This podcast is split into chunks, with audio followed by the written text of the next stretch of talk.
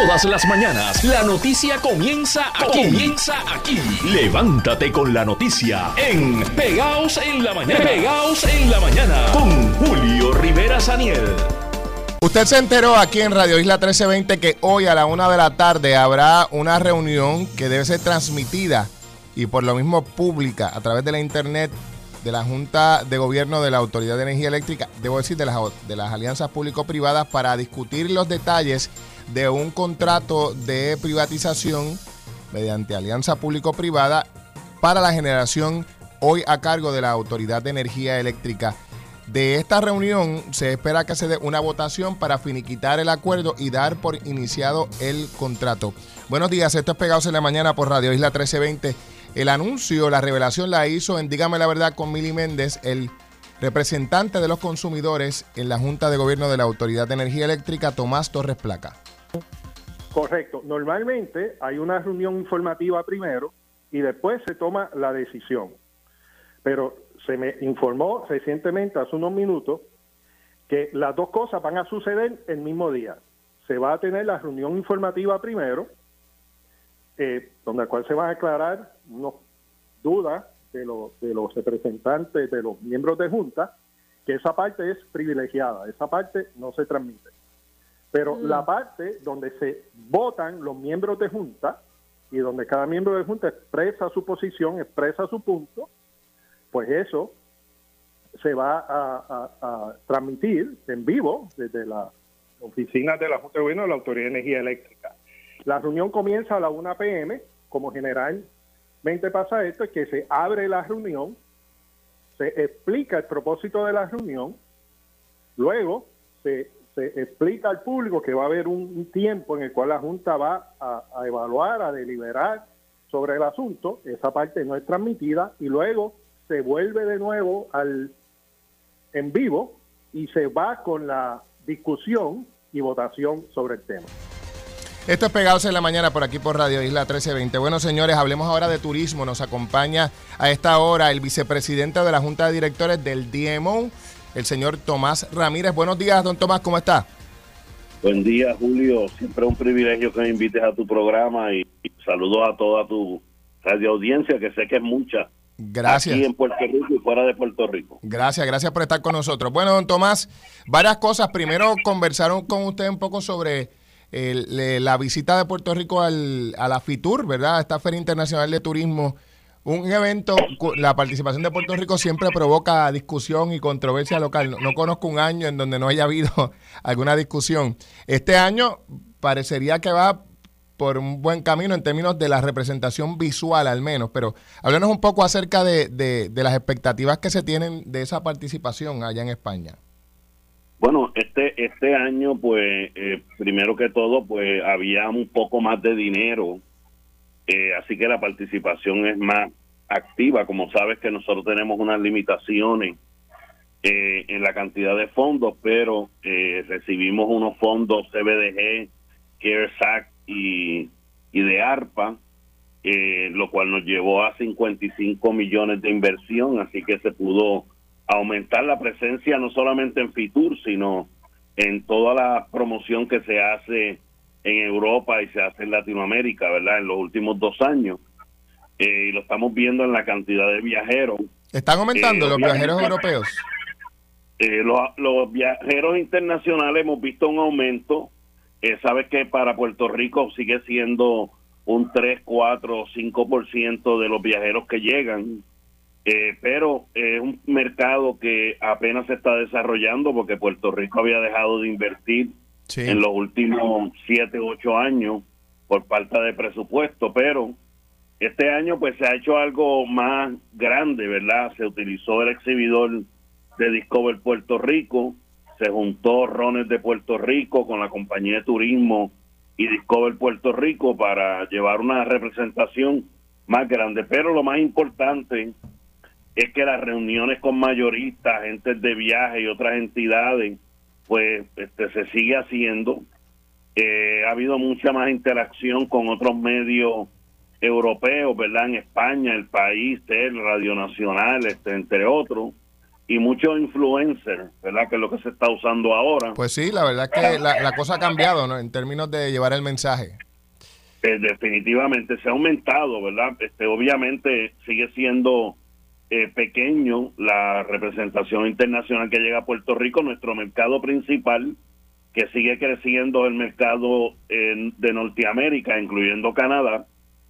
Eh, también la campaña de Live Boricua de Discover Puerto Rico se llevó el premio Grupo de Excelencia FITUR 2023 por la mejor campaña publicitaria. Esa campaña ha sido premiada en Estados Unidos y en otros lugares, ahora también en Fitur, eh, porque verdaderamente Puerto Rico ha sido el benchmark a nivel global en la recuperación post-pandémica, ¿verdad? Este, gracias al trabajo colectivo que se ha hecho por Discover Puerto Rico y por la compañía de turismo aquí en la isla. ¿Cuál es la expectativa, don Tomás, de, de eh, esta, este nuevo ciclo de promoción en España y Europa en términos de aumento de turismo de ese mercado? Bueno, nosotros seguimos, eh, no te puedo dar cifras porque no las tengo, ¿verdad? No las tengo, pero es algo que se mide y nosotros lo que nos importa es seguir viendo que el número de viajeros eh, no residentes, principalmente de Europa y de Latinoamérica, eh, Colombia y Costa Rica y otros países donde se hace promoción directa, pues siga creciendo. Hemos visto también un aumento de la de los países nórdicos, ¿verdad? Este eh, Dinamarca, eh, Escandinavia, etcétera. Que eso es genial porque ese tipo de turista eh, se queda más tiempo y gasta más al final del camino. Eso es correcto. Nosotros hemos visto también que el gasto, ¿verdad? En el 2022, el gasto de los turistas no residentes llegó a 5.4 billones de dólares, ¿verdad? 5.400 millones y la estadía que mucho se decía de que eran dos o tres días, ya sabemos que está llegando a seis días, pero es porque las personas están uno o dos días en San Juan y entonces se eh, cogen un auto se mueven. y van a Ponce, van a Cabo Rojo, van a Culebra, Vieques. Muy bien. Eh, y así que eso se está pudiendo medir ahora con todas las técnicas que tiene Discover Puerto Rico y sabemos que ya está casi en seis días. Don Tomás, y hablando de promoción, eh, hablemos un poco de, la señora Puerto Rico, ¿verdad? Que vino para acá eh, y, obviamente pues lo que se entiende es que es un, parte de un esfuerzo promocional. ¿Qué, repercusión, si alguna, tuvo en España la visita de la señora a la isla, ¿verdad? Más allá del interés local, pues que, por razones obvias hay un interés, pero lo, importante es que nos sirva de promoción allá. Eh, ¿Qué repercusión tuvo allá? Bueno, pues mira, tenemos que reconocer que ha sido un éxito eh, no esperado. Eh, obviamente lo que sucedió en Puerto Rico, la cobertura en la prensa, eh, también tuvo muchos medios europeos que estuvieron en Puerto Rico durante la visita y también tiene una serie de visitas que va a hacer allá en la prensa y la televisión una vez regrese y de hecho está en va a estar en Fitur y va a ser entrevistada ya por los medios sobre su experiencia en Puerto Rico. Mm, o sea, que, la van a integrar a Fitur, a la feria de Fitur, al pabellón de Puerto Rico. Ella está, está allá y va a ser entrevistada allá. Ya eso estaba programado, eh, pero el, lo que hemos visto pues nos ha sorprendido a todos, ¿verdad? Esperábamos, obviamente, eh, quisimos hacer eso y todo el mundo se unió, fue algo colectivo. La inversión desde el punto de vista de, del gobierno o de Discover Puerto Rico fue mínima. ¿Cuánto se invirtió en ese viaje? Eh, no tengo el número, pero los pasajes los pagó una línea aérea, el hotel lo donó el conquistador. después me los busca porque queríamos precisamente tener esos datos, pues, por eso le llamamos ayer ah, para pues, tenerlos. Sí, lo, busco, pero verdaderamente desde el punto de vista de erogación de fondos de Discover Puerto Rico, la compañía de turismo ha sido mínimo, porque todo, todas las grupos se unieron y cada uno por intercambio hizo eh, su parte, ¿verdad? Lo Muy cual Este, ha sido bien beneficioso para Puerto Rico. Vale, y entonces eh, la señora de Puerto Rico va a estar en el pabellón de Fitur atendiendo la prensa de España e internacional para hablar sobre su experiencia local. Eso es correcto. Y usted dice no que... sé cuánto tiempo va a estar, ¿verdad? Pero sé que tiene entrevistas allá con varios medios. ¿Eso es hoy? Eh, creo que sí que es hoy. Vale, y además de eso usted dice que vinieron medios españoles a Puerto Rico para reseñar la visita. vinieron, vinieron varios y de Estados Unidos también. Este, nosotros nos sorprendimos eh, porque la, la cobertura local fue bien intensa, tanto en radio y televisión, pero también hubieron medios europeos que estuvieron aquí en Puerto Rico. Que es la parte importante, porque ya lo de aquí se anticipaba, ¿verdad? Que había eh, interés en, acuérdate que como todo esto se va a viral a través de las redes sociales, claro, claro. Eh, lo que transmita inclusive Noticentro, que eh, tú participas ahí, pues eh, si es una noticia de interés, corre por todas las redes. Sí, en el mercado de Estados Unidos, con Guapamérica, eso es así. Mire, pues, don Tomás, le dejo, le dejo de asignación, por favor. nuestro productor se comunica con usted para que nos diga cuánto fue la inversión de fondos públicos porque me parece importante, ¿verdad? Para propósitos de la transparencia. Sí, no, pero fondos públicos fue, te, puedo decir que fue mínimo. Eh, correcto, pero para, para precisar la cifra, que es importante. Sí, porque eso lo pregunté ayer muy bien. En una reunión que teníamos y me dijeron nada porque verdaderamente todo el mundo eh, puso su parte y lo donó todo. Pues gracias. No, gracias a usted y quedamos pendientes del dato para ver si fue nada o fue poco o fue mínima. Gracias por estar con nosotros. Muchos saludos. Don Tomás Ramírez del DMO, con quien conversábamos sobre la visita de Puerto Rico, que ahora está en Fitur para atender a la prensa española e internacional sobre su experiencia, pero nos debemos, nos deben ese, ese dato porque es importante saber cuánto se invirtió para saber cuál es la efectividad de retorno de inversión, etcétera. Y si hay intercambio, también eso se mide eh, en cantidades de, dinero. Esto es Pegados en la Mañana.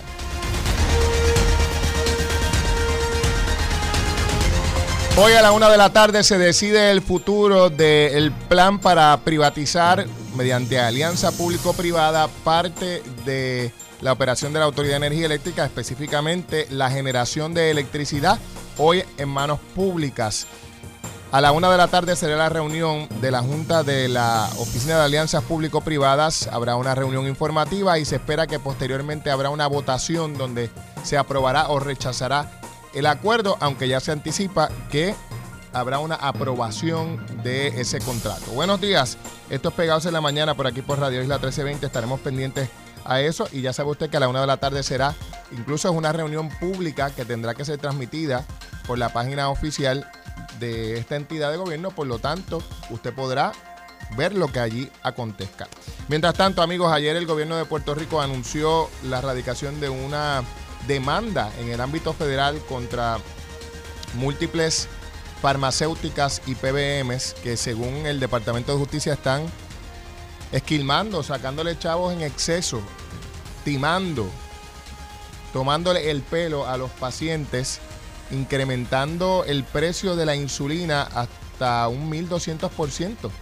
Desde el 2012 a esta parte, por lo menos. Nos acompaña esta hora el secretario del Departamento de Justicia, Domingo Emanuel. Y buenos días. Muy buenos días, Julio, para ti y para los amigos y amigas de Pegado de la Mañana. Saludos. Saludos, gracias por acompañarnos. Bueno, secretario, así que efectivamente eh, eh, estos demandados están timando a, los pacientes. Bueno, la alegación que estamos haciendo que es que estos demandados, tanto la, la PMB como la, algunas farmacéuticas, estaban este, inflando artificialmente los precios de la insulina. Y efectivamente se radicó en el tribunal local este, esa causa de acción. Y no y no y no vamos a parar en este en este caso o sea estamos el, departamento de justicia está activamente eh, buscando cualquier área donde se esté estimando a la clase trabajadora del país y al consumidor para este validar sus derechos eh, esto, esto llega como consecuencia de una investigación a nivel federal, según usted nos estaba contando, ¿no? Hubo una investigación que ha servido de, de base para esta demanda que se presenta en el día de ayer. Y definitivamente este, el Congreso de los Estados Unidos también tenía esta preocupación eh, y comenzó una investigación para allá en 1999 y en el 2021, este, perdón, en el 2019 y en el 2021 ellos eh, presentaron su informe final y de ahí es que surge la data eh, que hemos obtenido este, en el Departamento de Justicia de Puerto Rico para presentar esta demanda. Es una data muy muy este, detallada, eh, eh, es complicada en algunas áreas y ya tanto Puerto Rico como otros estados también se han, este, han presentado demandas en sus respectivos eh, estados o en el caso de Puerto Rico, Puerto Rico. ¿Cómo es que funciona este esquema? Porque estoy seguro que va a ser del interés del público, sobre todo porque aquí se estima que el 30% de la población tiene diabetes o prediabetes, así que es una cantidad enorme de ciudadanos que podrían haber sido timados pagando a sobreprecio la insulina. Así mismo, por ejemplo, eh, en muchas ocasiones cuando se le da una rebaja, o sea, este, la, la PMB administra eh, muchas veces planes de seguro este, para gestionarle los eh, medicamentos y el seguro le paga a ellos. Entonces, cuando ellos van, cuando tienen bastante poder, se acercan a estas compañías manufactureras, manufactureras de medicina y entonces le piden una rebaja o un reembolso que se llama rebate. Y entonces en vez de cogerlo pasárselo al consumidor o al mismo plan médico eh, se quedan con ellos o eh, ya sea parcialmente o totalmente. Y eso afecta a los precios. Entonces por ejemplo en Canadá usted consigue una insulina por 30 dólares y en Estados Unidos ya eso va por 300 dólares. Y el que Imagínese usted. sí y entonces mire el ejemplo más claro es que si usted entra, hay aplicaciones donde hay una rebaja este, de medicamentos y es prácticamente lo mismo. Estas compañías le piden esos rebates a, las eh, compañías este, este, manufactureras y se lo pasan, eso sí, se la pasan directamente y en gran medida al consumidor. Pero las compañías que están administrando el, el plan de medicamentos de los seguros y otras compañías no, no lo están haciendo correctamente y están violando la ley. Y eso es lo que, se conoce en Puerto Rico como un piche de Claro, y, y estos, estos PBM, o sea, lo que ustedes están planteando es que esto es en común acuerdo, los PBM y los, y, los laboratorios como pitcher y catcher.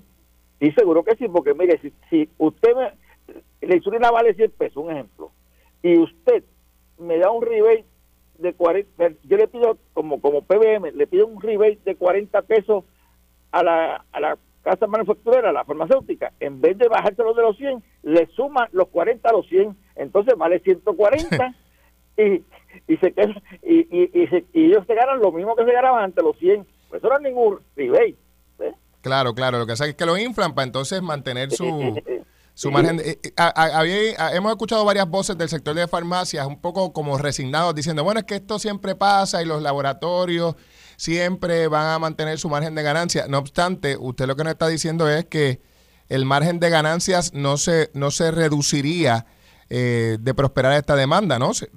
Nada, para nada. Y los mismos farmacéuticos, la misma, eh, la misma farmacia están pasando por, por una situación difícil porque hacia a, ellos no llega ese descuento que pudiera llegar muy fácilmente. Claro, o sea que no es aquí que bendito, que estos pobres seres humanos van a, ganar, eh, van a estar empobrecidos. No, no, no, no, es una, es, es una práctica que, que se ha hecho y es una práctica dañina, es una práctica que ellos no pudieron, eh, la, farmacéutica y las PBM no pudieron justificar este el precio del, medicamento porque ese aumento tan vertiginoso en los medicamentos.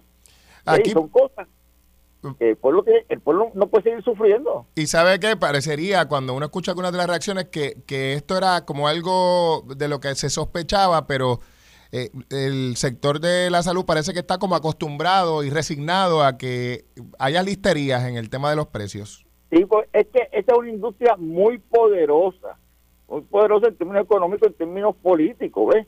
Pero ya el, el, gobierno de Puerto Rico, bajo la administración mía del, de, de, de Justicia, eh, hemos decidido enfrentarnos a ese, a, ese, a ese poder para, eh, ¿cómo se llama?, para beneficiar al consumidor de Puerto Rico. Muy bien. Usted anticipó ayer, secretario, que esta es la primera de otras demandas. ¿Otras demandas también en el sector de la salud o estamos hablando de otras áreas? Hay, hay demandas este, y reclamaciones en el sector de la salud y estamos viendo otras áreas también este muy interesantes. Sí, o sea, nosotros, el departamento eh, tiene una división que nosotros le encargamos de estar buscar, buscar lo último que está saliendo este, sobre ese tipo de casos y reclamaciones para mantenernos al día y para eh, eh, reclamar lo que el pueblo de Puerto Rico hace tiempo debió haber reclamado. Muy bien. Bueno, en otros temas, secretario, aprovecho para preguntarle sobre el tema del, del puente atirantado eh, de Naranjito. Usted ayer anticipó, eh, dio detalles sobre el referido que usted hizo a esos efectos. ¿La gente debe tener la expectativa de que va a haber una investigación realmente a fondo o esto es como un trámite procesal para que la gente no proteste? No, no. O sea, yo en el día de mañana, eh, para empezar, o sea, eh, aquí va a estar envuelta también la Contralora de Puerto Rico, que es una profesional de, alto calibre y, que tiene las, herramientas para buscar este y auditar ese proyecto como tal. Eh, ya mañana eh, nos vamos a reunir este tanto este, la, la de Puerto Rico como el director de carretera y este servidor en el Departamento de Justicia con sus equipos, con sus respectivos equipos. Esto, esto va caliente y va a hacer todas las, todas las búsquedas necesarias para ver eh, si se han cometido delitos, si, si pueden haber eh, reclamaciones pendientes, todo eso va a estar en la mirilla. O sea que mañana hay una reunión con la Contralora y la Secretaria del Departamento de Transportación y Obras Públicas. Sí, así es, a las 2 de la tarde. A las 2 de la tarde para discutir los detalles de este asunto. La Contralora ha anticipado, secretario, que esto es un... Ella entiende que es cuesta arriba y teme que se hayan desaparecido documentos porque han pasado 15, 20 años. Por eso es que tenemos que hacer un esfuerzo entre todos los jefes de agencia y el gobierno de Puerto Rico, o sea, para entonces, eh, aun cuando es puesta arriba, poner, ponerle la segunda para que suba, podamos subir. Pero sí, vamos, vamos a trabajar para eso. Mire, y si aquí hay funcionarios o exfuncionarios públicos, ¿los van a procesar o les van a pasar la manita? Bueno, ya tú sabes cómo yo actúo, o sea, aquí el que, el que haya metido la mano o haya o, se haya este haya sido negligente va a ser procesado y, y referido al FEI si ese fuera el caso, si no, bueno, aunque en este caso pasó tanto tiempo que va a ser procesado por justicia porque aquí ni fe existe ya. No existe, o sea, ¿por qué? Porque no eh, los términos han prescrito. no, porque ya pasó el término para el cual un exfuncionario de lo que está este, en, la, lista eh, de cuatro años eh, puede hacer refiero al FEI. Pero definitivamente te digo que en este caso en particular van a, va a ser procesado por, la, por los fiscales del Departamento de Justicia. Mm, obviamente, un procesamiento directo del Departamento de Justicia, no el FED. Sí, porque lo que pasa es que ya el término eh, transcurrió, a menos que no haya una recientemente algún tipo de, de, de, desvío este, del área criminal por parte de algunos funcionarios que aparecen en la lista, pero pero si no, no, no el, caso, el caso no es de FEI. Del ¿Usted anticipa que esto va a ser una, una pesquisa de índole criminal? Bueno, yo te yo, eh, decirte lo que es así, no, yo voy a buscar, nosotros vamos a buscar de todo. O sea, no vamos a cerrar las puertas para nada, pero de antemano, pues no te puedo decir si hay si hay conducta criminal o no, porque no, no hemos tenido contacto con la prueba todavía. Pero no vamos, no nos detenemos en nada. Vamos a buscar desde todos los ángulos, civil, criminal, todo. Secretario, por último, me gustaría una reacción de su parte a, lo que ha estado transcurriendo en el caso de Liani Bello Gelabert, eh, que pues tuvo un caso inicial en el que el Departamento de Justicia tomó la determinación de, dejar sin efecto la, la, erradicación de los cargos. Ha habido otras instancias. Eh, eh, reflexionando sobre aquello, ¿fue, ¿fue, una buena decisión? La determinación del Departamento de Justicia, no, ¿cómo usted lo ve? En aquel momento. Sí. O sea, en el, sí, yo, yo no tengo la menor duda. Este, cuando tú estás hablando de una del cuidado y del derecho de un hijo a estar con su madre, este, y a una mujer con escasos recursos, yo no tengo la menor duda de que se tomó la, determinación necesaria. ¿Qué, ¿Qué sucede?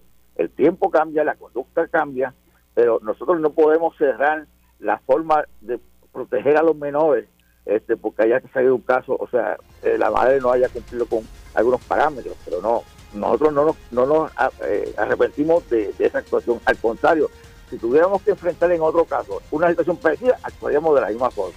En este caso, secretario, la defensa de esta joven está aduciendo que hay unos problemas de, emocionales de la, de la joven y que el Estado, ¿verdad? más allá de la cosa de erradicar querellas y atenderle en los tribunales, como que ha fallado en atender ese elemento base que es la salud emocional de una madre soltera, ¿verdad? Eh, ¿Cómo ve usted eso? Bueno, yo, son alegaciones de los abogados, pero obviamente en el, ámbito criminal, este, lo, si, si usted tiene ese planteamiento, tiene que llevarlo al tribunal y el tribunal examina para ver si esa persona es procesable o si, o, si estaba en, estaba en el momento de cometer los hechos. Pero no, no, eso no, el, el Estado, el Estado eh, cumple con su función de cuidar a las personas este, y cuidar mentalmente a, los pacientes y sobre todo últimamente, o sea, en, en, estos últimos dos años ha habido un avance tremendo, tanto de, de, de, ASEM como, como otras otras entidades, este, para darle el cuidado necesario tanto a la madre como a los hijos. Muy bien. Oiga, la investigación por último, la investigación contra el alcalde de Ponce continúa o ya se acabó? No, yo continúa. ¿Y es sobre el alcalde? Hasta ahí llego. Porque el alcalde ha dicho que no lo han llamado, que nadie lo ha citado, que no le han pedido nada. Hasta ahí llego, pero nada. Este, estamos, estamos en eso estamos cumpliendo con esto. Pero mira, yo creo que es importante aclararlo para los ponceños, para saber si su alcalde, el alcalde es objeto de una investigación. Sí, pero lo que mira, lo que pasa es que yo no, quisiera entrar en este tipo de, de, situación porque nuestra norma ha sido siempre mantener la pureza de estos, eh, de estos procedimientos y ellos saben si son objetos o no de investigaciones, este, pero yo no voy a entrar. Ellos este saben, ellos saben. O sea que si el alcalde es objeto de investigación, él lo sabe, se le comunicó. Pues no, no, no, eso no se le comunica al alcalde directamente, eh, pero eh, en base a, a, los testigos que llaman eso, tienen que tener una idea cuando es hacia el alcalde cuando es hacia el alcalde. Pero yo, por, por, esto es una generalidad. Eh, yo de los casos particulares no hablo. ¿Cómo no? Secretario, gracias. Que tenga buen día. Igualmente para usted, Julio. Que tenga buen día. El secretario del Departamento de Justicia, Domingo Emanueli. Y a esta hora, amigos, conversamos con alguien que ya ha reiterado sus intenciones de aspirar a un puesto electivo fuera de la alcaldía que ocupa, que es la alcaldía de Morovi. Nos acompaña Carmen Maldonado. Buenos días, alcaldesa, ¿cómo está? Saludos, Julio. Saludos a todos los radioescuchas. Mire, entonces usted va para encima con, con la candidatura a la gobernación y presidencia del partido. Es así, Julio. Ayer estuvimos pues, nosotros ¿verdad? presentándole las propuestas a todos los miembros del Partido Popular desde la sede del partido. Así que continuamos con nuestro trabajo, continuamos con nuestra campaña, llevando verdad el mensaje eh, adecuado a todos los miembros del Partido Popular Democrático. Oiga, y eh, usted se reitera también en que la presidencia de José Luis Dalmao no ha sido buena. Mira, la presidencia, ¿verdad?, que, ha estado llevando el compañero José Luis Dalmao ha sido una donde hemos visto diferentes situaciones que, realmente ha resaltado ya eh, la colectividad, que ha resaltado la base del Partido Popular, que ha señalado, ¿verdad?, los aciertos y desaciertos como todo presidente pueda tener, eh, tengo que decirlo, ¿verdad?, de, de esta forma. Eh, y de igual manera, pues el, el, pueblo popular está claro, ¿verdad? Con la ejecutoria de, de, cada uno de los presidentes que ha estado al frente. ¿Y cuál usted cree que es el, veredicto del pueblo popular sobre José Luis Dalmau? Pues mira, los populares están ávidos de que llegara una elección, de que ahora en este nuevo año 2023 haya un cambio, ¿verdad? Dentro de la presidencia del Partido Popular y eso ha sido lo que lo que ha pedido nuestra nuestra colectividad. Así que eh, dicho eso, eh, me he hecho disponible eh, para poder trabajar con lo que es la estructura, nuestra base del Partido Popular. Ayer estuve presentando precisamente, como le menciono, lo que son los cinco ejes de la evolución popular, ¿verdad? Es una propuesta eh, acompañada de temas importantes como son la gobernancia, la transparencia, la educación, la inclusión y la ética para nosotros dentro del Partido Popular Democrático. Oiga, ayer también eh, otra persona, Pablo José Hernández, ha formalizado su intención en este caso de aspirar a, Washington y ya está recaudando fondos. ¿Usted se ve en una dupla con él? Pues mira, Pablo, como, como lo mencionaba, ¿verdad? Eh, Pablo goza de mi completa confianza. Creo que es un joven muy, muy emprendedor, un joven que el, pueblo popular eh, aprecia muchísimo y creo que tiene un muy buen futuro dentro de nuestra colectividad y claro que sí, sería, sería para mí un gran honor que estuviera acompañándome en esta papeleta. ¿Hay conversaciones? pues siempre he estado en conversaciones con, con él y con todos los candidatos. Bueno, claro, pero hay conversaciones y hay conversaciones, ¿verdad? Hay conversaciones coloquiales y hay otras de estrategia política donde uno dice, ¿y si nos tiramos juntos? no, no hemos tocado ese asunto, la verdad es que no hemos tocado realmente ese asunto. Yo creo que, que volvemos. Él está haciendo su trabajo, le está llevando un mensaje muy importante para el pueblo popular en este momento y no solamente para el pueblo popular, para nuestro país porque al final del camino quien se va a beneficiar de todo esto ¿verdad? es el, pueblo de Puerto Rico. Mire, eh, la conferencia de prensa de usted fue en la sede del Partido Popular. Fue en la sede del Partido Popular. O sea que no, hubo problema en esta ocasión, no, le cerraron las, puertas. no, no cerraron las puertas. Yo creo que esto es un año nuevo, un, un, momento de evolución dentro del Partido Popular, que eso es lo que realmente eh, hemos visto eh, desde inicios de este año. El partido tiene una situación económica que ya se conoce, ¿verdad? Y eh, hay quien ha puesto en duda la capacidad que pueda tener usted de recaudar fondos para una campaña contra un contendiente como Pedro y que ya tiene sus arcas llenas de dinero. ¿Usted apuesta a que podrá recaudar? Mira, Julio, cualquier candidato que esté allí en la situación verdad que enfrenta a nuestro país no, no es fácil. Eh, cualquier candidato va a tener sus obstáculos, pero eso no te puede limitar. O sea, no puede poner en duda, en duda la capacidad mía ni la de ningún candidato en cuanto a ese asunto, porque el deseo de ganar las próximas elecciones está ahí y yo no tengo ninguna duda de que el pueblo popular, una vez se organice y se estructure, se comenzará de manera inmediata a levantar el dinero correspondiente. Mire, y usted tiene la, la posibilidad de ganar las Definitivamente, Julio. ¿Usted le gana a Pierluisi? Claro que sí, claro que sí. Yo estoy en la calle, hay que salir a la calle y escuchar realmente a los ciudadanos. Yo no tengo ninguna duda de que eso va a ocurrir, de que eso va a ser así y lo vamos a estar viendo en las próximas elecciones. ¿Y si fuera Jennifer González también le gana? También, no hay ninguna duda de eso. Jennifer González, Pedro Pierluisi es lo mismo. Eso es el mismo papel, el mismo papel y hemos visto de ellos exactamente lo mismo, un abandono total a las necesidades básicas de este país.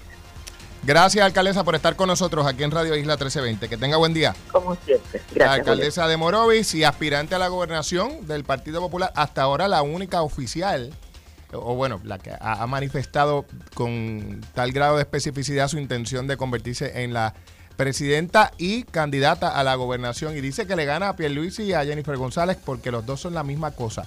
Esto es Pegados.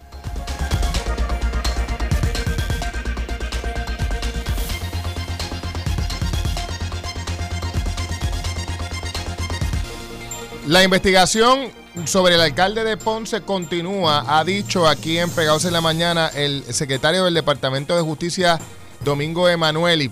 Como ustedes saben, ha trascendido hace unos meses que se lleva a cabo una investigación eh, sobre la figura del alcalde por el alegado pago hecho por parte de empleados por pedido del alcalde o sus allegados de un préstamo personal. El alcalde aseguró aquí ayer que nadie se ha comunicado con él sobre el particular. Buenos días, esto es Pegados en la Mañana y esto fue lo que dijo Domingo Emanueli. Muy bien. Oiga, la investigación por último, la investigación contra el alcalde de Ponce continúa o ya se acabó? No, yo continúa. ¿Y es sobre el alcalde? Hasta ahí llego. Porque el alcalde ha dicho que no lo han llamado, que nadie lo ha citado, que no le han pedido nada. Hasta ahí llego, pero nada. Este, estamos, estamos en eso, estamos cumpliendo con esto. Pero mira, yo creo que es importante aclararlo para los ponceños, para saber si su alcalde, el alcalde es objeto de una investigación. Sí, pero lo que mira, lo que pasa es que yo no, quisiera entrar en este tipo de, situación porque nuestra norma ha sido siempre mantener la pureza de estos, eh, de estos procedimientos y ellos saben si son objeto o no de investigaciones este, pero yo no voy a entrar. Ellos este saben, ellos saben. O sea que si el alcalde es objeto de investigación, él lo sabe, se le comunicó.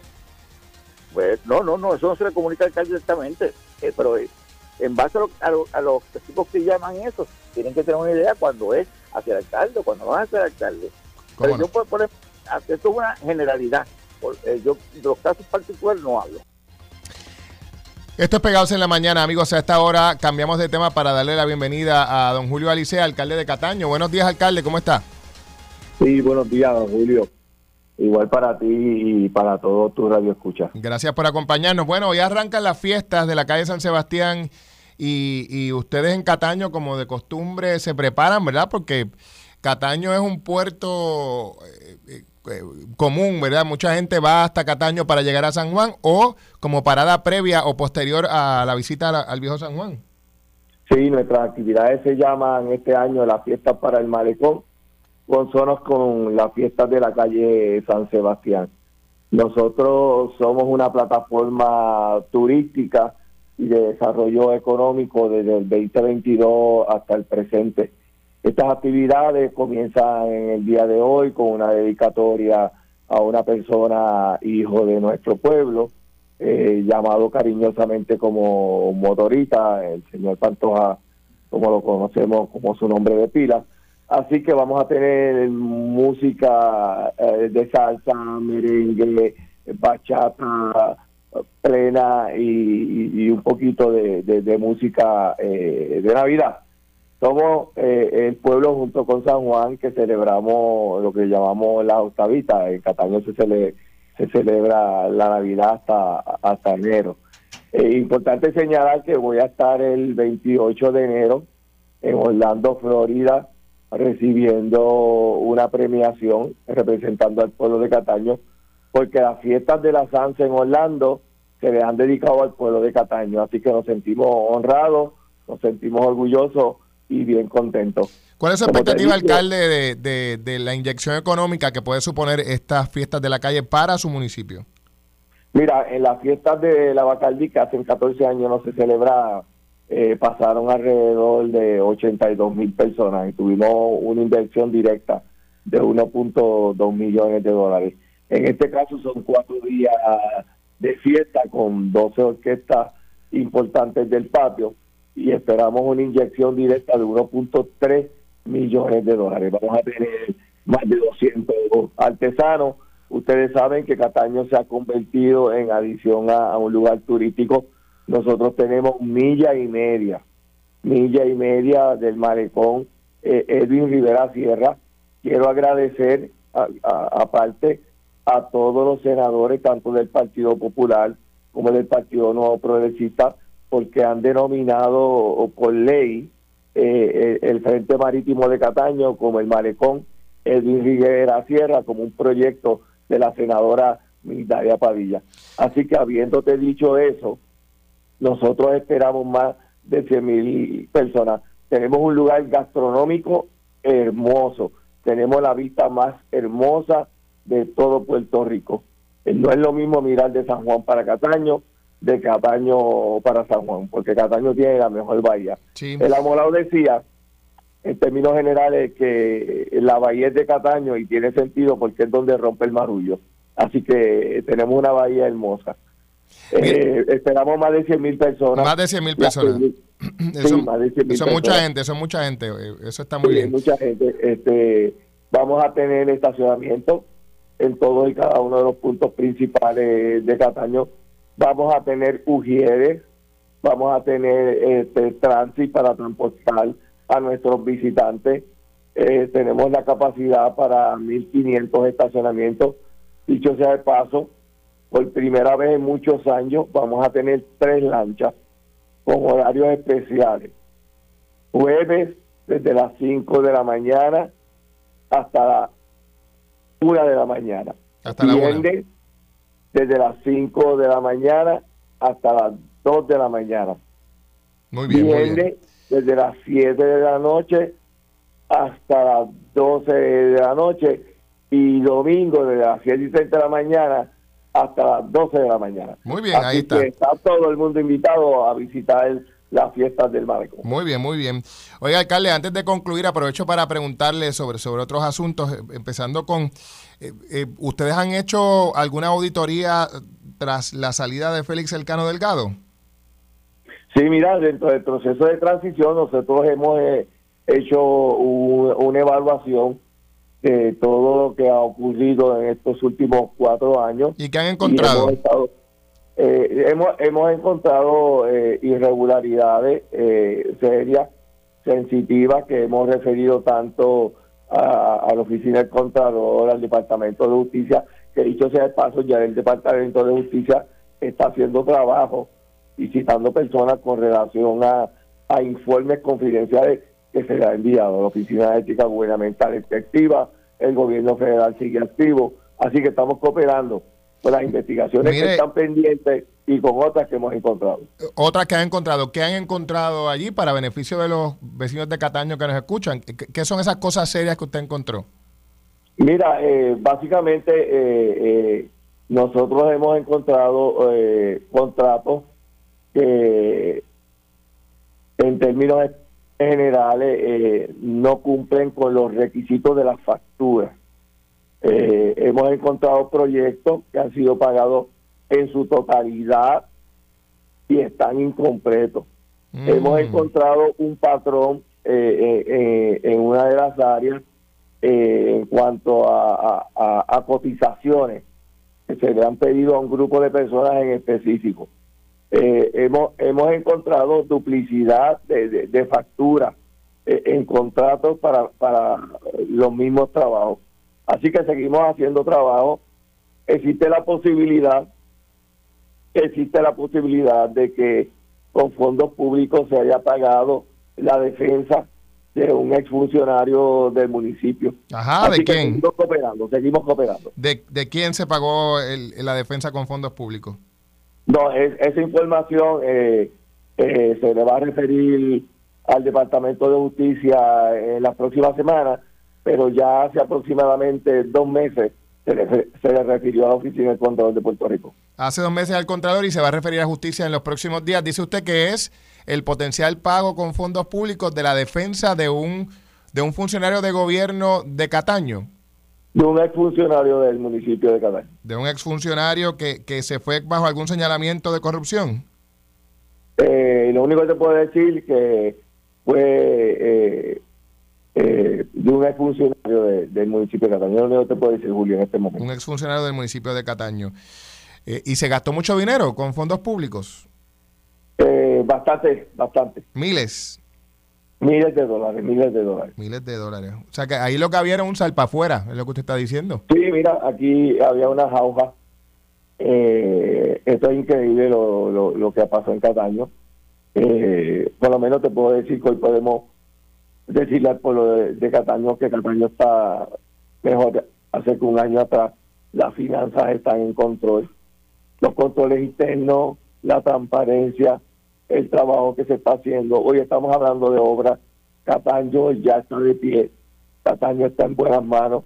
Así que vamos a seguir cooperando con las entidades federales y, las entidades estatales.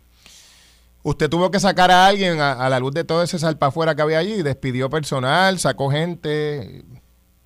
Mira, yo eh, eh, como parte del proceso yo le solicité la renuncia a casi el 90% del, del personal de confianza eh, que había en ese momento y como medida cautelar eh, eh, preparé un grupo de trabajo y todavía estamos trabajando con la transición porque hemos ido proyecto por proyecto, documento por documento, papel por papel, Julio.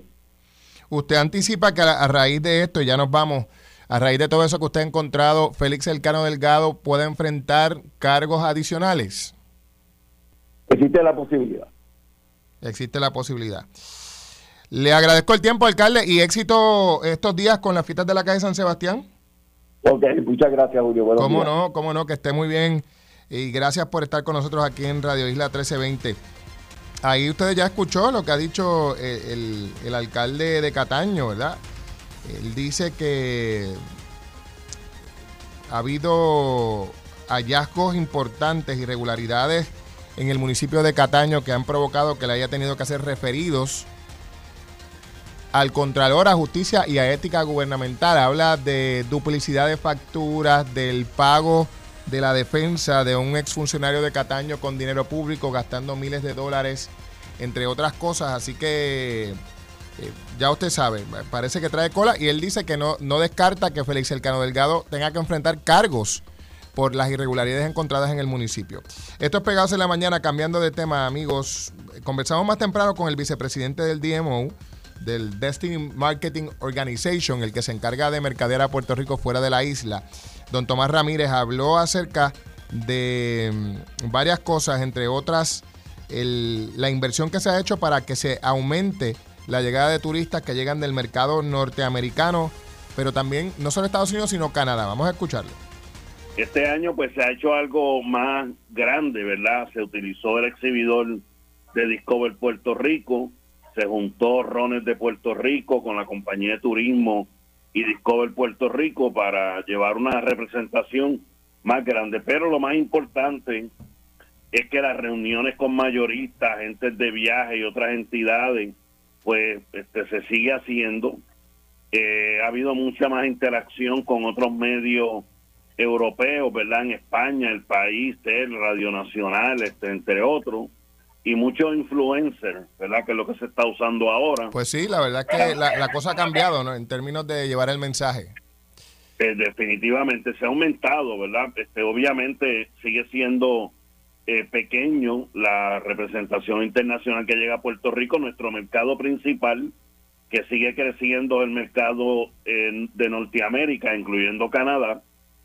Eh, también la campaña de Live Boricua de Discover Puerto Rico se llevó el premio Grupo de Excelencia FITUR 2023 por la mejor campaña publicitaria. Esa campaña ha sido premiada en Estados Unidos y en otros lugares, ahora también en FITUR, eh, porque verdaderamente Puerto Rico ha sido el benchmark a nivel global en la recuperación post-pandémica, ¿verdad? Ese fue don Tomás Ramírez hablando sobre el, el exhibidor de Puerto Rico en FITUR, la Feria Internacional de Turismo en Madrid, donde la señora Puerto Rico, que estuvo aquí en la isla, va a estar hoy eh, atendiendo a la prensa española para hablarse acerca de su experiencia aquí en la isla.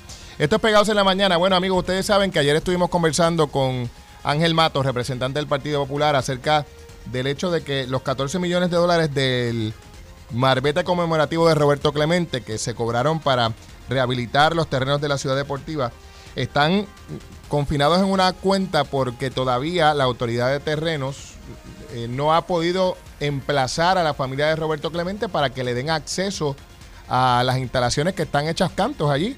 Eh, eh, ese acceso es imprescindible para poder comenzar la inversión y rehabilitar las instalaciones que llevan años en deterioro.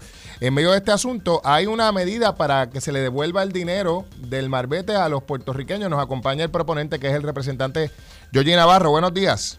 Buenos días a ti, un saludo a todos los que escuchan, un placer estar con ustedes. Gracias por acompañarnos. Entonces, ¿está usted proponiendo que, los chavos se devuelvan?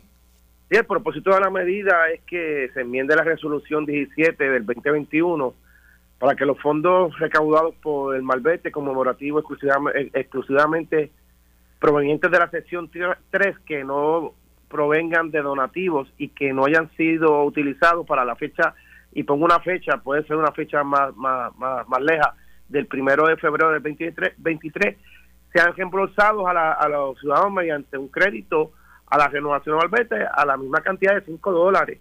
Este, y como tú indicas, el Departamento de Educación y Deporte ha reconocido que la titular de los terrenos donde se espera establecer el distrito deportivo Roberto Clemente está en controversia y según mi sentir esto va a tomar largo tiempo. Eh, vemos que la, la familia Clemente no ha no ha accedido a dar la autorización y para que no haya especulación de qué se va a hacer con este dinero, pues revertirlo. Este y los donativos realizados por los, ciudadanos que deben continuar siendo destinados a la, a, la ciudad, tú sabes que ahí está la sección 5, que si tú quieres dar el donativo este voluntario. Sí, voluntario, porque sigue exclusivamente para esa área.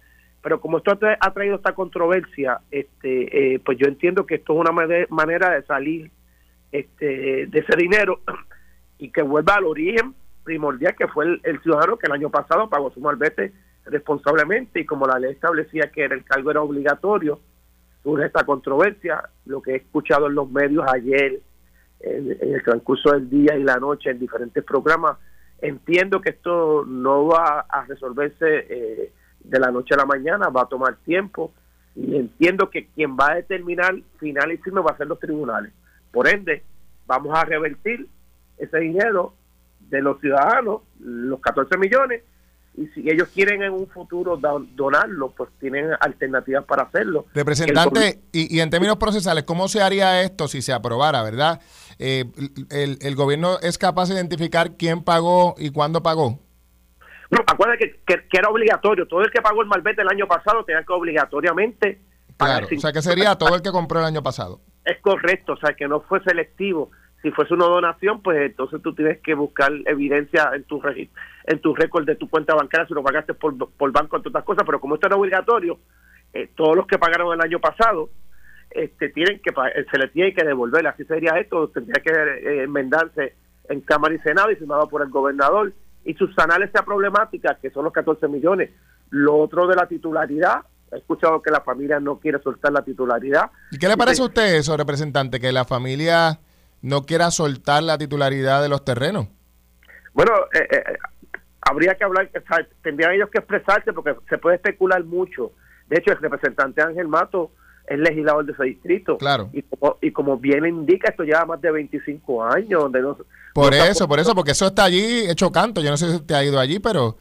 Sí, yo- Eh, o sea, la no pregunta, no- más allá de, de- de la controversia, ¿verdad?, de partidista de quién presentó la medida, le pregunto sobre cómo ve usted el hecho de que 25 años después, que no se ha hecho nada ahí, la familia mm, ni haga ni deje hacer. Claro, cuando se le dio originalmente, eh, era un usufructo, o sea, el gobierno se lo dona para que disfruten y, y, y monten lo que era el sueño de Roberto Clemente. Pero no hay nada. Y no hay nada, por eso es que también entiende el representante Ángel Mato, él está tratando de resolver una problemática que no tan solo es de su distrito, es de todo Puerto Rico, porque si hablamos de la leyenda de Roberto Sí, Clemente, es de todos nosotros, claro. es de todos nosotros, así que no estoy diciendo que lo que se hizo estuvo mal, pero lo que sí eh, me cuestiona es la negativa de esta familia de acceder, porque ni hago ni, o sea, ni como ni dejo comer, como el hortelano, que ni come ni deja comer. Pues entonces hay que buscar a nivel de los tribunales que se determine aquí que se le devuelve y que el gobierno siga con los planes que tiene del distrito deportivo Roberto Clemente. Es lo que ha hablado el secretario de Hacienda y Deportes. Ayer escuché que hay deportistas activos en, el- en- el- en la pelota profesional que quieren donar y ser parte de estas iniciativas y eso es y eso es lo que debemos concentrarnos y esta polémica se puede resolver de esa forma para ¿Cómo? que no especulen el dinero. Como no, bueno, le, agra- le agradezco el tiempo, representante. Gracias por estar con nosotros aquí en Pegados.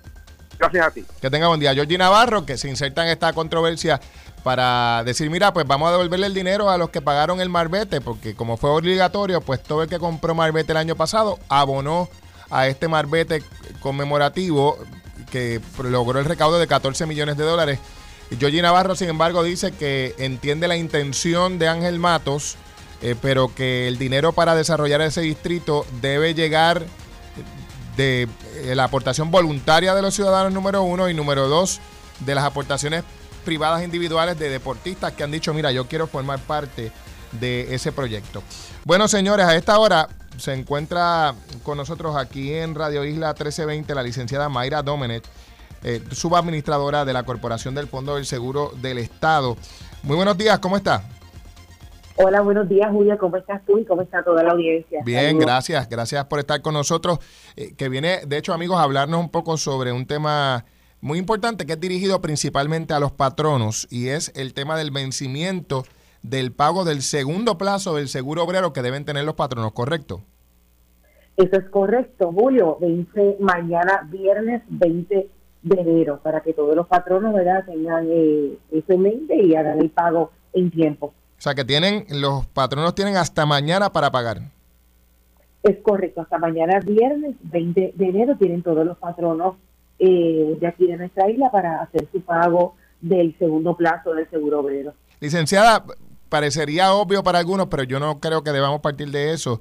¿Qué- ¿Cómo se define un patrono? ¿Qué es un patrono? Para que la gente que nos está Gracias. escuchando sepa si le aplica o no le aplica. Seguro que sí, gracias por la pregunta porque es muy importante. Mira, patrono es cualquier persona, ¿verdad? O negocio pequeño, mediano o grande que emplee a una o más personas, obviamente pues a cambio del- del ingreso eh, que le pague. Pero Julio, también es bien importante destacar que es patrono el que tenga, el que sea dueño de un negocio o una persona que trabaje a tiempo completo y que el ingreso no sea mayor de un millón de dólares. Esto es lo que conocemos como propio patrono. A una persona que, trabaje, se ha caído la llamada, pero la vamos a retomar en breve. Estamos conversando sobre esto. Es bien importante para los patronos. Es importante también la definición que ella nos da. Si usted trabaja por cuenta propia, eh, también podría ser considerado patrono. Importante esto. Y si usted tiene un empleado, también puede ser considerado patrono, ¿verdad? Aun cuando, por ejemplo, de hecho, vamos a, a tratar de abordarlo con el recurso. Eh, si usted tiene una empleada doméstica, alguien que le limpia la casa, le plancha, todas esas cosas, probablemente también usted puede ser considerado patrono y tendría que tener un seguro. ¿La tenemos de vuelta? Ahí estamos. Muy bien, licenciada, que se cortó la llamada. Es correcto, estoy aquí, tranquilo. Ahí está. Pues mire, le, le preguntaba entonces, usted estaba explicando que una persona que trabaja por cuenta propia podría ser considerada patrono. Eso es correcto. Cualquier, una persona que tenga su propio negocio y cuyo, ¿verdad? Que trabaje para su negocio a tiempo completo, pero que los ingresos no excedan de un millón de dólares, también se considera como patrono y a Mm. ellos le ofrecemos la póliza de propio patrono. Eso, eso es un montón de gente porque el Departamento del Trabajo ha identificado que mucha gente se ha movido al autoempleo, así que mucha gente ahora, a lo mejor sin saberlo, es patrono.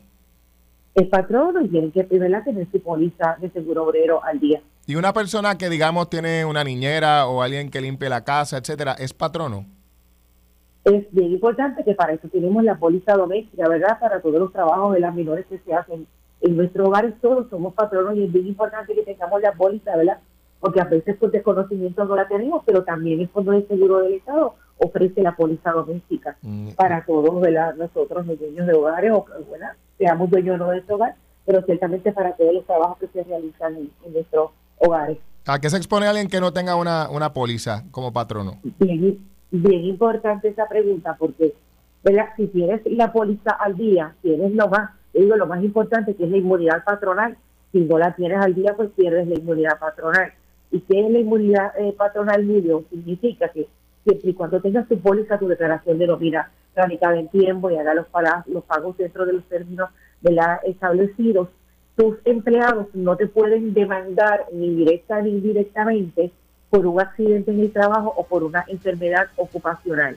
Porque si estás debidamente asegurado, pues obviamente tienes la inmunidad patronal. El remedio ¿verdad? que tiene el empleado, pues obviamente a través de la corporación. Pero además es igualmente importante que todos los patronos sepan que siempre eh, todos los servicios de salud que requieran por eh, los empleados por los accidentes ¿verdad? que ocurran eh, como consecuencia de su empleo, nosotros, el Fondo de Seguro del Estado, le da todos, todos los servicios de salud, médicos especialistas, subespecialistas si requieren hospitalización, hasta que estén debidamente rehabilitados. Así que mañana, hasta mañana para hacer el pago del seguro del segundo plazo, ¿dónde puede hacer el, el- el pago las personas que nos están escuchando? Sí, bien importante que lo pueden hacer ahora mismo desde la comodidad de su hogar eh, o desde donde se encuentren a través de nuestro portal en www.csse.pr.gov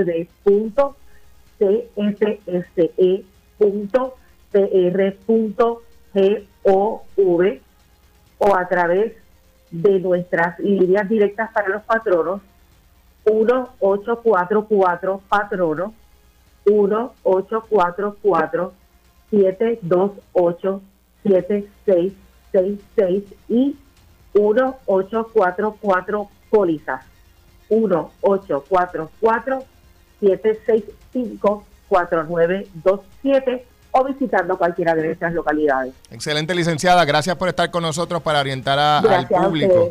¿Cómo no? Porque a fin de por cuentas, oportunidad. Buen día. claro que sí, mucha gente seguramente acaba de descubrir que es patrono y no tiene seguro de, de patrono. Recuerde que si todavía no ha realizado el pago del segundo plazo del seguro obrero, tiene hasta el viernes, mañana 20 de enero, y puede hacerlo a través de www.cfse.pr.gov.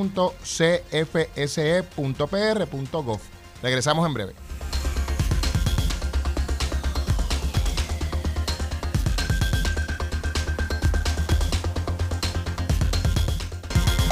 Choretas las irregularidades en, Cataño, ha dicho el alcalde aquí en Pegados en la Mañana. Dice que después de la salida del Félix Elcano, que ha admitido actos de corrupción, ordenó una auditoría eh, de la que se desprenden un montón de cosas, desde duplicidad en facturas, eh, uso de dinero público para el pago de campaña eh, de, de- de de defensa, debo decir, de la defensa de un ex empleado.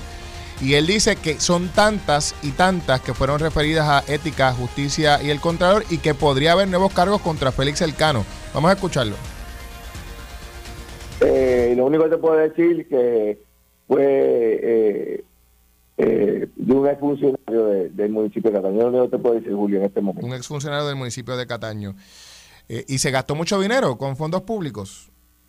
Eh, bastante, bastante. Miles, Miles de dólares, miles de dólares. miles de dólares. O sea que ahí lo que había era un salpa afuera, es lo que usted está diciendo. Sí, mira, aquí había una jauja.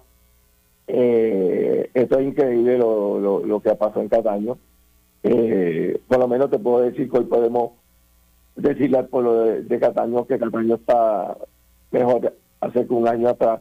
Las finanzas están en control. Los controles internos, la transparencia, el trabajo que se está haciendo. Hoy estamos hablando de obras. Cataño ya está de pie. Cataño está en buenas manos.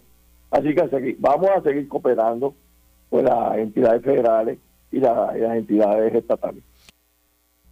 Bueno, y también decía que no se descarta que puedan radicar cargos adicionales contra Félix Elcano Delgado. Ya podrán ustedes repasar más adelante esa entrevista completa en nuestra versión podcast aquí en Pegados en la Mañana. Por otra parte, hablando de cargos y de procesos legales, el Departamento de Justicia incoó una demanda federal contra los principales farmacéuticas en Puerto Rico y contra los PBMs porque asegura que han estado esquilmando, sacándole dinero de más a los ciudadanos, a los pacientes de diabetes que utilizan insulina. Han estado incrementando artificialmente el precio de la insulina tanto como un 1200% eh, en un esquema del que se ha dado cuenta en todo Estados Unidos también y que ha provocado acciones legales por parte del gobierno de California, por ejemplo, y otros gobiernos estatales. Puerto Rico es uno de los primeros, de las primeras jurisdicciones en presentar una demanda federal pidiendo el cese y desista de esta inflación en los precios artificial y una compensación económica. Em, de hecho, eh, nos decía el secretario que para comparar uno de estos productos en Canadá se vende a 30 dólares y aquí se vende en 300 dólares. Para que usted tenga una idea del incremento artificial eh, que ha estado ocurriendo. A esta hora nos acompaña precisamente Brenda Padilla, directora ejecutiva de la Asociación Puertorriqueña de la Diabetes. Buenos días. La señora Padilla está por ahí, parece que cortó la llamada. No, estoy, estoy ah, Ahí está. Eh, eh, es, que dimos otro, apretamos otro botón. Padilla, gracias por estar con nosotros.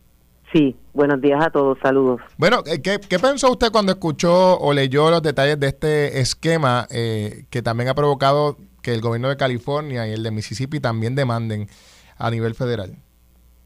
Pues mira, primero que nosotros como entidad, ¿verdad? Llevamos más de 30 años ofreciendo servicio directo a nuestros pacientes. Evidentemente es una situación alarmante a la que tenemos que prestar mucha atención y crea también una oportunidad para en Puerto Rico poder por primera vez tener, eh, trabajar más proyectos de, política pública para precisamente regular y fiscalizar eh, todo este tipo de cosas que se están presentando eh, o que se han estado hablando desde ayer, porque pues claro, crea una situación muy seria para el paciente, sobre todo para el paciente. Acuérdate que de, en Puerto Rico hay más de 500 mil personas que viven con diabetes. 40, ¿Cuántas? ¿400 mil? 500 mil. Ese es el 23 23.3% de la población, pero tenemos que recordar que no todos utilizan insulina. Yo creo que esto, como, como lo acabo de mencionar, nos da esta oportunidad para poder trabajar proyectos de ley que se conviertan en políticas públicas, no tan solo para la insulina, sino para otros medicamentos de también muchas enfermedades crónicas. ¿Se tiene una idea de cuántas personas eh, efectivamente usan insulina a nivel local? La situación es que recuerden que el paciente que utiliza insulina es el paciente que es eh, pacientes con diabetes tipo 1. claro, también tenemos pacientes con diabetes tipo 2 y lo digo porque es que en una en, estadística, en la cantidad de personas que viven con diabetes, tanto a nivel mundial como en Puerto Rico, siempre cuando usted ve el número, el 5 o el 10% tienen diabetes tipo 1. El resto tienen diabetes tipo 2, por eso es que se dice que es la más común. Y claro, hay pacientes con diabetes tipo 2 que se le va en su tratamiento, el médico va a decidir que se va a inyectar insulina. Así que son muchos, pero ahora mismo no tengo el número exacto. Eh, pero sí, o sea, un paciente que dependa de insulina, que necesite su insulina, si no puede costearla o si el plan no se la cubre, pues evidentemente va a ser un paciente que vamos a tener descontrolado, que también obviamente va a tener complicaciones asociadas a la condición mucho antes que un paciente que pueda estar en control. Así que tenemos que mirar todas las situaciones que pueden ocurrir o que están ocurriendo, no ahora, hace años, con los pacientes, pues porque no tienen acceso tanto a servicios como a sus medicamentos. Claro, ¿ustedes habían notado estas disparidades en los precios? Porque, ¿verdad? Cuando lo comparan con otras jurisdicciones, otros países, eh, eh, eso de que una cosa cueste 30 aquí, 300, 300 aquí, 30 en otros, siendo el mismo medicamento, pues tiene que llamar la atención. Sí, esto se ha venido viendo desde hace muchos años, o sea, claro que sí. Eh, y, vuelvo y te repito, o sea, hay personas que, que, que, que, esta es la situación que nosotros atendemos a diario. Pacientes que necesitan, por ejemplo, eh, X cantidad de insulina, pero sus planes le cubren solamente, por ponerte un ejemplo, un vial de insulina, que pues evidentemente no van a poder controlar su condición porque no tienen el dinero para poder costear el resto. O el, el medicamento está tan y tan caro que imagínate, un vial de insulina que cueste 300 dólares para una persona que sabemos cuál es el salario que reciben muchas de las personas. Entonces, tenemos que verdad prestar más atención al asunto, sentarnos todo el mundo en la mesa, crea, como te, he mencionado y estoy hablando con los medios desde ayer, una oportunidad para, primero que esto es un asunto muy serio de salud pública, porque cuando tenemos una persona que no está en control, evidentemente va a ser un costo adicional porque va a estar eh, mostrando diferentes complicaciones a raíz de la condición porque no está controlada. Claro, claro, pero fíjese que, que el enfoque del Estado no ha sido nunca el de prevención, ¿verdad? O por lo menos no en, el grado que se esperaría que, y que eh, se, se practica en otras jurisdicciones. El prevenir para evitar que la gente esté con la condición exacerbada y el Estado tenga que gastar dinero. No, y, y, no tan solo eso, que la condición de diabetes en el caso de la tipo 2 es prevenible. También tenemos un 28% de personas que tienen eh, prediabetes. Eso significa que esas son las personas que están en alto riesgo que nosotros tenemos que tratar de una forma efectiva eh, para, para evitar que esas personas tengan un diagnóstico. Y en términos de lo que están mencionando de prevención, lo decimos siempre, no tenemos una cultura preventiva. La diabetes se puede prevenir a través de, porque esto, eh, Julio, también nos pone, como siempre nosotros hemos mencionado, esto es un, un esfuerzo de país, porque claro, el medicamento es importante, el monitoreo es importante, la educación es importante, pero la alimentación también es importante. Así que nosotros tenemos que mirar todos los factores que inciden en que nuestra población tenga un por ciento tan alto de personas con diabetes y evidentemente ahí en la, en la alimentación podemos también, ¿verdad? Ahí pudiéramos estar hablando días también. Definitivamente. A, mí me, me, escandalizó esto. Uno, claro que sospecha que, que hay algo raro con el tema de los, de los precios, pero la disparidad en precios me parece... Absurda. Eh, y obscena y, y, de paso el que además se, se, se, se le saque provecho a esto para sacarle chavos a la gente, gente que llega al límite de su cubierta, a veces dice, mira, el, plan dice, mira, no te lo puedo cubrir, eh, tienes que pagarlo tú, pero es increíble. sí, no, definitivamente, y yo creo que nadie se debe de beneficiar por esto. Aquí el único que tiene que ser, que tiene que recibir beneficio es el paciente. Así que es un asunto muy delicado, un asunto también muy triste, porque evidentemente si yo tengo un medicamento que cuesta 30 dólares en un lugar y aquí cuesta 300, pues hello, o sea, no, no, no hay manera de que yo pueda competir contra eso, no hay manera de que yo pueda decir, pues claro, yo voy a buscar las alternativas para poder tener mi medicamento, no la hay. O sea, es, realmente un, una, un costo y una alza eh, muy, muy, muy triste para los pacientes más que nada. Así es. Bueno, pues le agradezco el tiempo. Gracias por estar con nosotros aquí en Pegados en la Mañana por Radio Isla 1320. Muchos saludos. Gracias a ustedes. Ahí lo tenían ustedes a em, la portavoz de la Sociedad, Asociación Puertorriqueña de la Diabetes hablando sobre este alegado esquema que denuncia el gobierno y que ha provocado una demanda eh, que dice que las estas compañías farmacéuticas y los PBM se han puesto de acuerdo durante más de una década para cobrarle de más por la insulina a los puertorriqueños, que es el 30% de la población que tiene diabetes y parte de ese grupo eh, ha tenido que estar pagando a sobreprecio la insulina, a veces sin poder. Esto es Pegados en la Mañana. Hablábamos precisamente con el secretario de Justicia, entre otras cosas, sobre una reunión que tienen mañana para discutir los detalles de la investigación sobre las irregularidades en el puente atirantado de Naranjito. Esto fue lo que dijo el secretario de Justicia aquí en Pegaos. O sea, yo en el día de mañana, eh, para, empezar, o sea, eh, aquí va a estar envuelta también la Contralora de Puerto Rico, que es una profesional de, alto calibre y, que tiene las, herramientas para buscar este y auditar ese proyecto como tal. Eh, ya mañana eh, nos vamos a reunir este, tanto este, la, la Contralora de Puerto Rico como el, director de carretera y este servidor en el Departamento de Justicia con sus equipos, con sus respectivos equipos.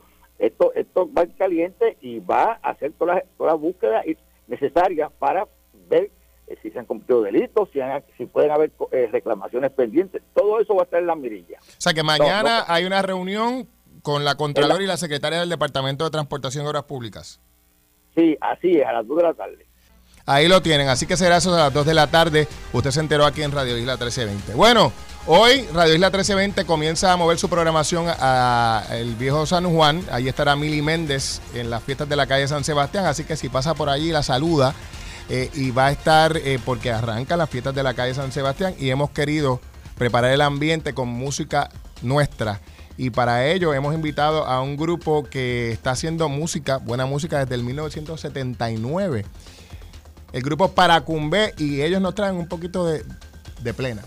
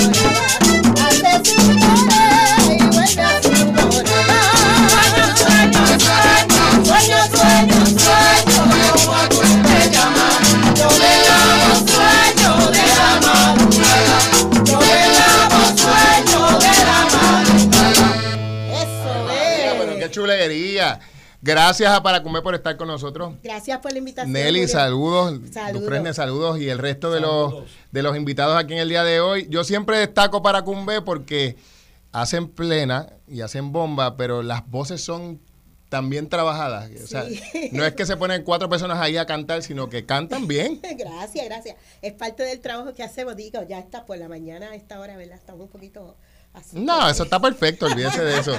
Háblenos un poquito de Paracumbe para aquellos que, que no han tenido hasta ahora el privilegio de escucharles. Pues Paracumbe existe, como bien dijiste, desde 1979, haciendo música puertorriqueña, especial énfasis en la música de origen afrodescendiente. Claro. Eh, la plena, la bomba y otros géneros musicales que también tienen presentes elementos de nuestra africanía, aunque no sean tan presentes o tan visibles como es la plena y la bomba. Eh, y aquí estamos, desde el 79 hasta ahora. Eh, es un grupo bien chévere, eh, al cual tengo el privilegio de pertenecer desde 1981. Eh, hemos viajado el mundo entero.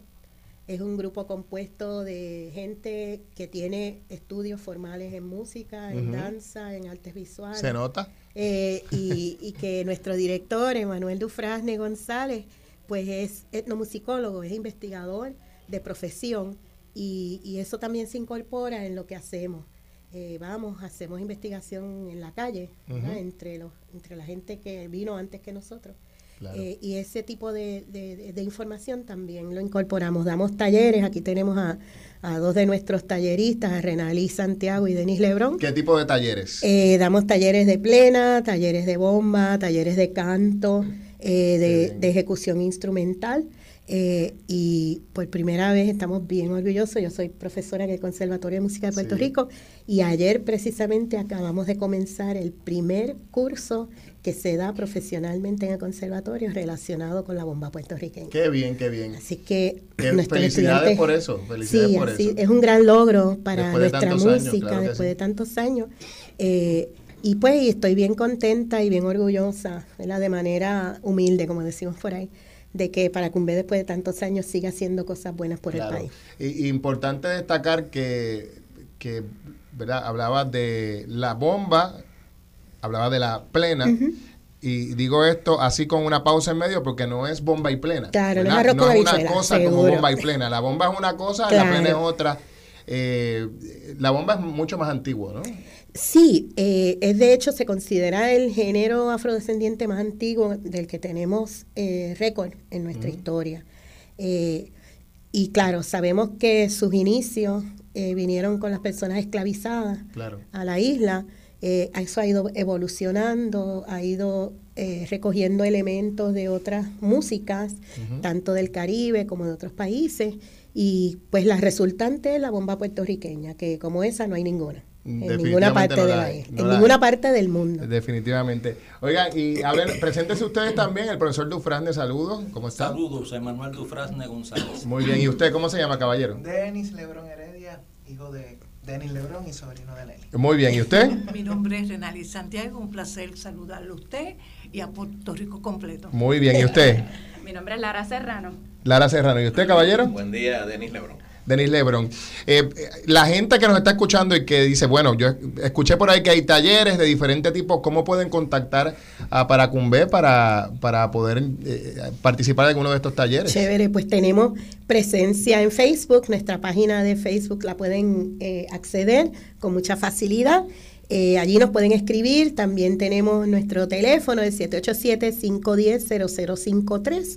Eh, ahí nosotros podemos, eh, eh, les contestamos. Muy bien, contestamos. contestan, eso es importante. Repita el número, repita el número. 787-510-0053. Ay, pues yo, yo les agradezco este ratito que hayan venido para acá, para... eh, primero recordar que todavía estamos en época navideña. Claro. Segundo, que la música puertorriqueña se escucha todo el año, Todo no el año. solamente en la época navideña. Tercero, que estamos en las fiestas de la calle San Sebastián que arrancan hoy y la música puertorriqueña es parte esencial de esa festividad. Les pido otra canción. Claro, claro, y no sin antes agradecerte, Julio, la invitación de esta mañana y todo el trabajo que haces por mantener visible nuestra afrodescendencia en los medios con todas las cosas maravillosas que haces. Es una responsabilidad. Claro, definitivamente. Con esa música, vamos a escuchar música de Paracumbe para, para- concluir este espacio. Adelante.